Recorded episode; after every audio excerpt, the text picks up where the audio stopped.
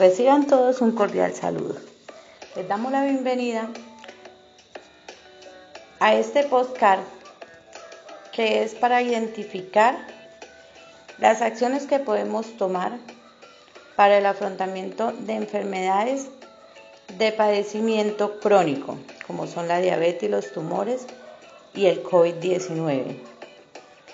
Viéndolo desde el punto de vista biopsicosocial, cómo nos afecta y cuáles son sus consecuencias.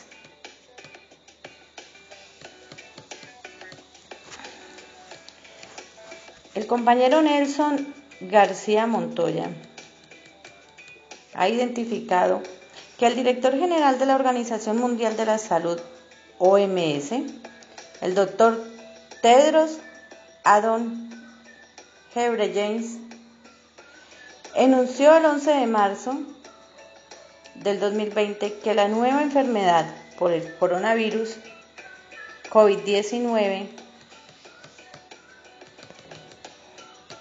puede caracterizarse como una pandemia. La caracterización de pandemia significa la epidemia, que la epidemia se ha extendido por varios países continentes o todo el mundo y que afecta a un gran número de personas. Los coronavirus son virus que surgen periódicamente en diferentes áreas del mundo y que causan infecciones respiratorias agudas, es decir, gripes que pueden llevar a ser leve, moderada o grave.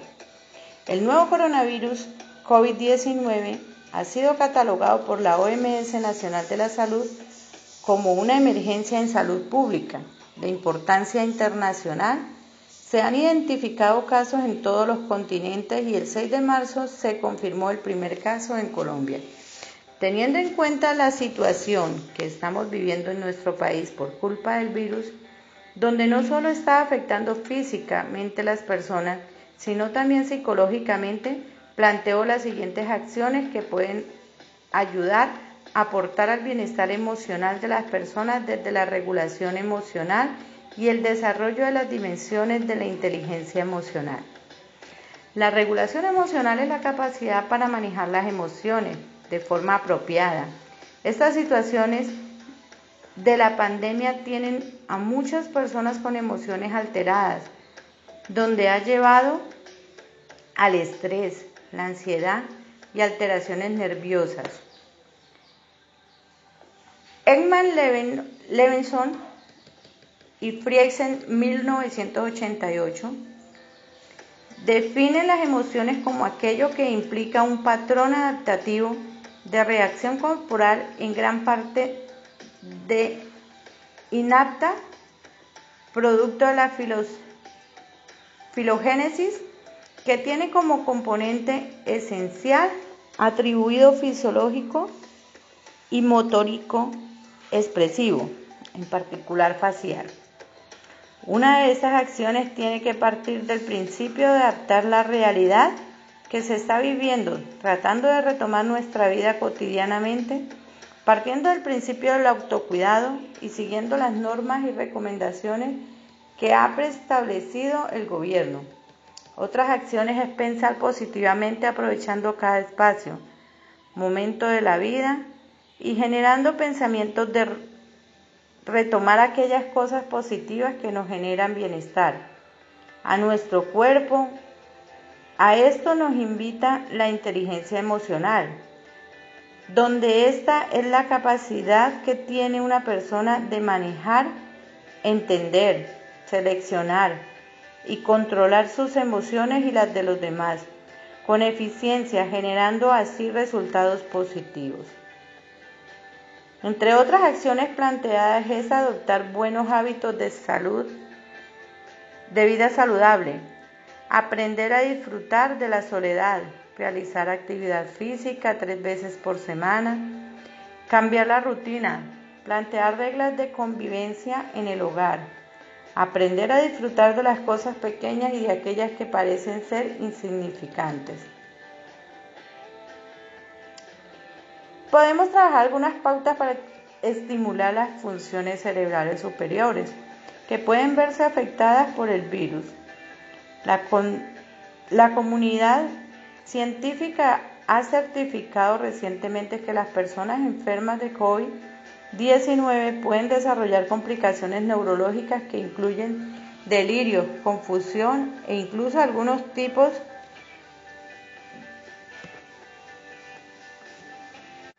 encefalopatías. Ahora tenemos la certeza de que el nuevo coronavirus no solo afecta a las funciones del cerebro, sino también es capaz de infectar algunas neuronas. Son las conclusiones a las que ha llegado el equipo multidisciplinar formado por neurotoxicólogos y virólogos de la Escuela de Salud Pública de Blower y Estadística en Enfermedades Infecciosas de la Escuela de Medicina de la Universidad Jackson Hopkins, quienes han descrito la pandemia, la presencia de patógenos en tejidos neuronales creados artificialmente. También por el estrés y la ansiedad que se está generando por causa de no poder llevar una vida tranquila o rutinaria o por ser contaminados por el virus se genera una respuesta a nivel bioquímico en la que el cerebro controla la liberación de una serie de sustancias, principalmente glucocorticoides o aumento del cortisol. Dentro de las pautas que se recomiendan para estimular las funciones cerebrales superiores es mantener una comunicación activa con la familia y amigos, hacer deporte, salir a caminar, tener contacto con la naturaleza, leer un libro, hacer de comer, o actividades que nos gusten. Pautas para el afrontamiento de la enfermedad que facilitan su manejo. La mejor pauta que se puede dar para afrontar el COVID-19 es fomentar el autocuidado y seguir las normas y recomendaciones establecidas por el gobierno, preocupándonos en nuestro día a día por mejorar nuestra salud, realizando acciones que conlleven a nuestro sistema inmunológico cada día esté más fuerte. Las estrategias que permiten el trabajo sobre aspectos específicos de la cognición social en la persona que padecen la ansiedad o estrés causados por las situaciones sociales de la pandemia. Una estrategia importante es concientizar a las personas en el aprender a vivir con el coronavirus partiendo de la importancia del autocuidado, protección y permitir procesar esta información, conlleva a poder cuidar a las personas que nos rodean y evitar la propagación del virus. Es importante no dejar de hablar con los amigos y familiares, tratar de compartir ciertos momentos o espacios siempre teniendo en cuenta las recomendaciones sanitarias. En el segundo punto nuestra compañera Diana Mayeli Rueda trabaja sobre un tumor que deja como consecuencia una diabetes simple. Al analizar mi entrevista puedo encontrar que el tumor no solamente lo afectó física, sino también psicológica y emocionalmente al entrevistado y a su familia, ya que médicamente le diagnosticaron que perdería por completo su vista y que está presentando una diabetes simple. En la condición social no puedo vincularse nuevamente a su entorno laboral, familiar y social de una manera normal al paso de los días y afrontando la enfermedad y sus consecuencias se han empezado a presentar dificultades de convivencia en su entorno familiar y como primera recomendación es buscar ayuda psicológica para realizar terapias individuales y en pareja. En los aportes de RIPS en los modelos de bienestar psicológico y Keyes en los modelos de bienestar social, podemos identificar que el bienestar psicológico debe tener una autoaceptación, encontrar el crecimiento personal ubicando un propósito de la vida exaltando las propias expectativas personales, encontrando una excelente autonomía, relacionándonos con personas positivas, olvidando el pasado y de cierta manera resistir los problemas que se presentan en nuestra vida cotidiana. teniendo un autoliderazgo emocional en el bienestar social, evaluando las relaciones con nuestros entornos y redes de apoyo, como son las familias, amigos, compañeros de trabajo, con una integración, coherencia, actualización, contribución y aceptación social, siendo estas últimas que como personas tengamos un nivel o equilibrio en nuestra vida para poder ayudar a influir en las demás personas de una manera positiva. Podemos empezar aplicando unas estrategias como lo son el ejercicio físico por su deterioro en salud. Mi entrevistado solo podría caminar media hora que le va a servir para estimular el cerebro, la memoria y el aprendizaje. Ver cosas nuevas como lo son leer, escuchar audios de información que no conozca, ir a exposiciones, compartir con personas nuevas que hablen de cosas que nunca has escuchado, la cual le estimulen la imaginación. No utilizar la mano dominante, tener un reto, comer, peinarse, realizar actividades cotidianas con la mano que comúnmente no utilizan. Si es derecho, utilizar la izquierda. Si es zurdo, utilizar la derecha.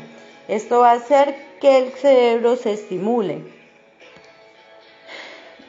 Descubrir caminos nuevos, el tocar un instrumento, dibujar, realizar cursos novedosos, escribir a mano. Esto va a estimular la plasticidad y va a generar la regeneración en sus neuronas. La neuroplasticidad es la capacidad que tiene el cerebro de regenerar nuevas células y comunicación entre ellos, como son las conexiones neuronales, la capacidad y habilidades.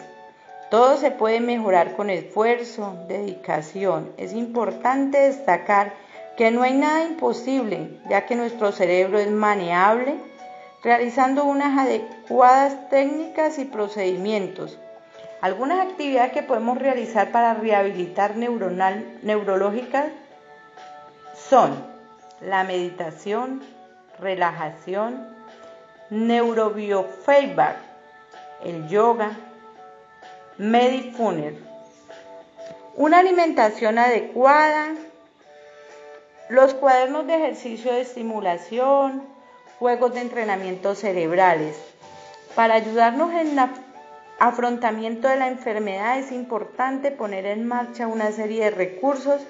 Se trata pues de conocer la enfermedad, manejar el dolor, las limitaciones de la enfermedad en la vida diaria, tener percepción de la enfermedad ayuda a su manejo.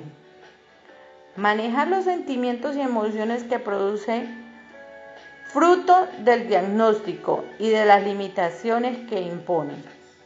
Mantener el equilibrio emocional, mantener las condiciones físicas al mejor nivel posible, desarrollar, utilizar los recursos,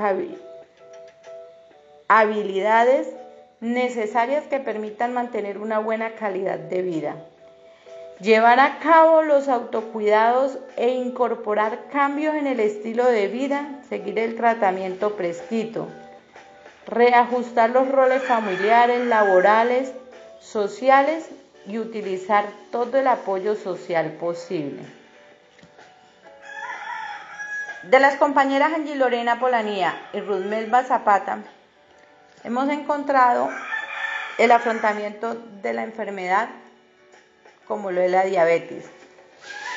Las enfermedades crónicas o enfermedades no transmitibles, según el Organismo Mundial de la Salud, se definen como padecimientos de larga duración y progresión lenta, las cuales causan deterioros en procesos cerebrales importantes en la vida del ser humano, como la cognición social, percepción social y empatía, entre otros. La cognición social se encarga del estudio de los procesos psicológicos que permiten a las personas deducir las interacciones deseos, pensamientos y sentimientos de las demás personas Teniendo en cuenta que a partir de la nueva década en 1990, según Frex y Taylor, 2013, se dotó a la cognición social tanto de nuevas metodologías como interesantes perspectivas de investigación, lo que denominó a la nueva disciplina neurociencia sociocognitiva o neurociencia cognitiva social la cual se ocupa del estudio de las estructuras neuronales subyacentes a los procesos de cognición social, procesos psicológicos básicos, como la percepción, la memoria, la atención, el aprendizaje y las emociones. La memoria, por su parte, se divide en sistemas de largo y corto plazo que implican procesos de adquisición y codificación, almacenamiento y preparación de información, donde se evidencia un mayor deterioro en la memoria de trabajo, en la que las personas con diabetes refieren tener problemas para recordar cosas básicas como números telefónicos, direcciones, ubicación de objetos y palabras entre otros. Es decir, en su memoria explícita prospectiva y retrospectiva. Consiguientemente, la percepción social hace referencia a los eventos neuronales en procesos como la atención, reconocimiento y recuerdo de estímulos socialmente relevantes, donde un aspecto fundamental es la percepción social.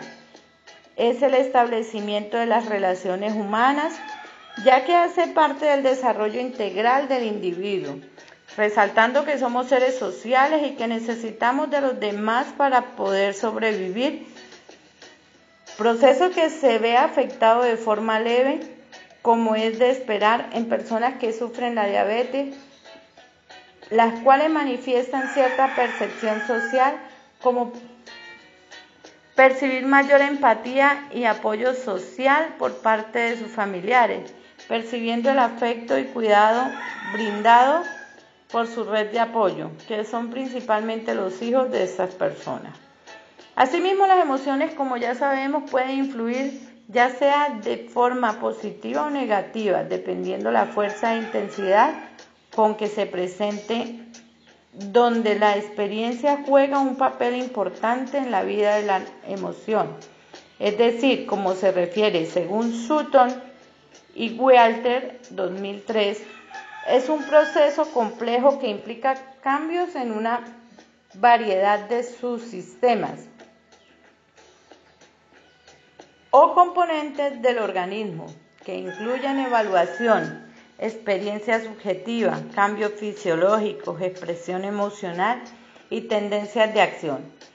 Cada una de las emociones como la alegría, tristeza, ira, temor, desagrado, cumplen una función importante permitiendo comunicar, comunicarnos e interactuar con el entorno que nos rodea. Tomamos decisiones en funciones de si estamos contentos, enojados, tristes, aburridos, frustrados, permitiéndonos elegir nuestras respuestas entre las diferentes situaciones que se nos presentan en la vida. En la mayoría de las personas con diabetes podemos identificar que las emociones influyen de forma negativa y evidenciándose emociones de tristeza, ira, temor, a ser criticados, aislados de los seres queridos, lo que favorece la aparición de sentimientos de estrés que repercuten negativamente en el bienestar tanto psicológico como social.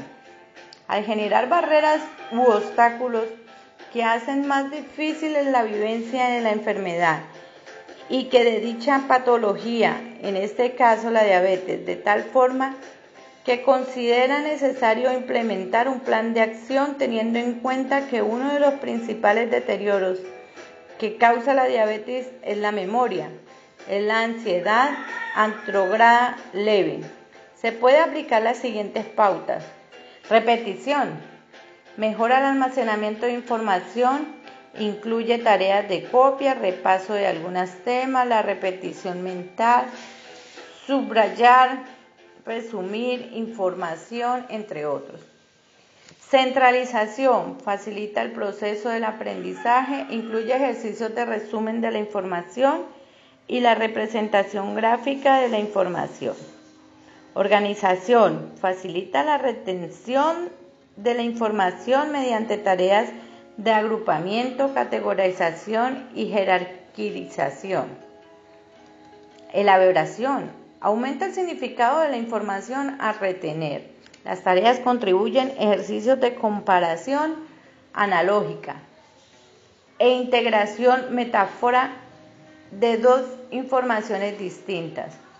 Consiguientemente, respecto al proceso de percepción social, se puede identificar en los pacientes con diabetes una leve dificultad visoperspectiva, en la que presentan dificultades para la atribución de significado a los estímulos afectivos por parte de la red de apoyo como sus familiares, sin llegar a un grado de agnosia, recordando que es muy leve. De esta manera, para estimulación de la percepción se dan las siguientes pautas de estimulación.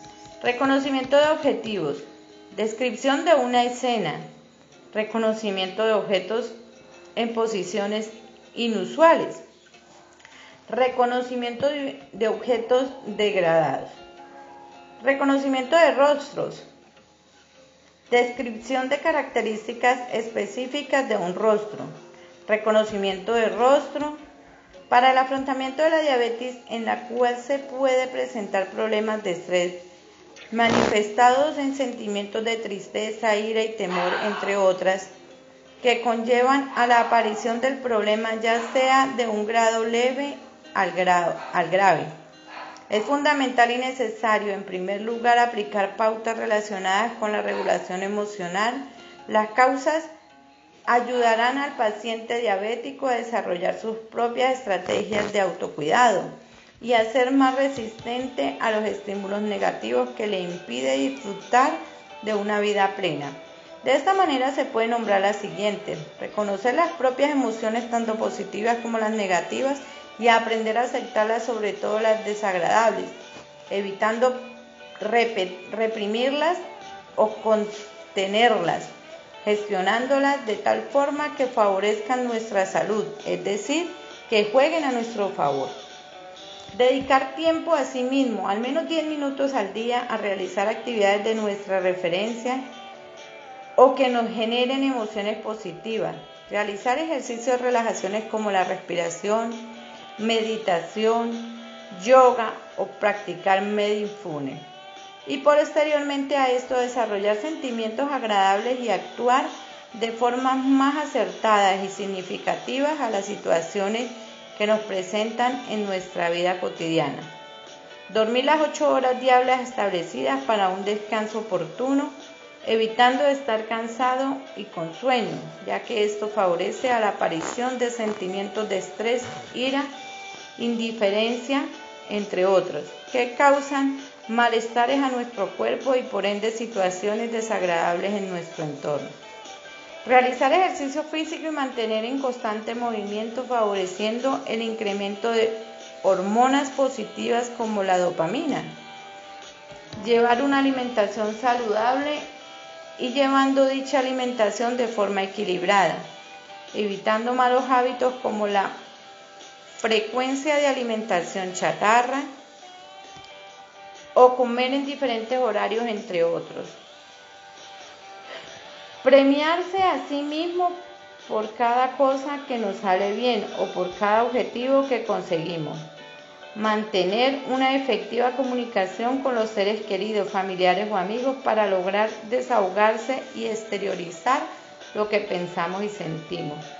Generar rutinas que nos permitan realizar diferentes actividades, sobre todo para sí mismos. Evitar sobrecargas de trabajo o responsabilidades que nos generen mayor esfuerzo mental y agotamiento físico. Lo anterior facilita la secreción de hormonas de estrés como el cortisol.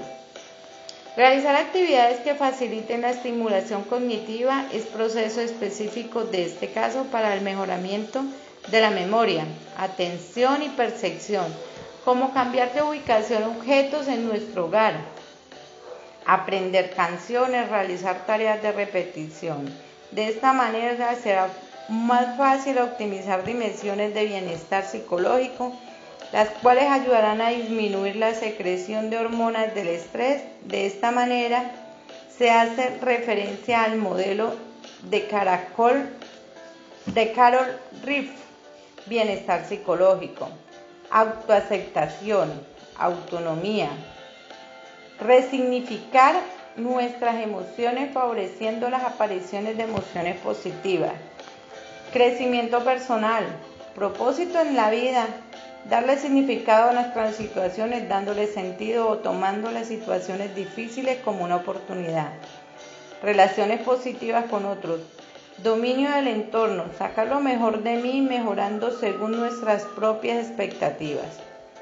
Se resaltan estrategias que permiten trabajo sobre aspectos específicos en la cognición social en la persona que padece de la enfermedad de diabetes en la red de apoyo que favorecen el bienestar.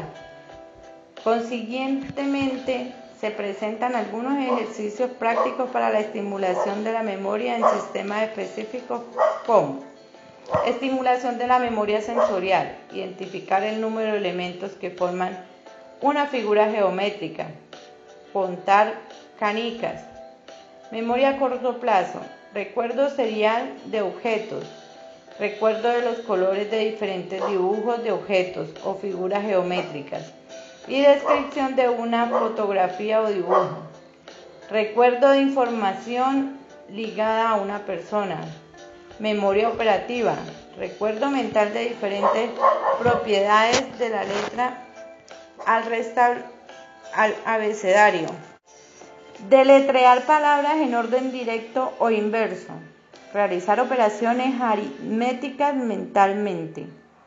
Asimismo, para el trabajo de la percepción, se presentan estrategias como las siguientes: simulación de la atención y la capacidad visoespaciales, rastreo visual mediante lectura de números, trazado de líneas, localización especial, conceptos espaciales, laberintos, copias de figuras.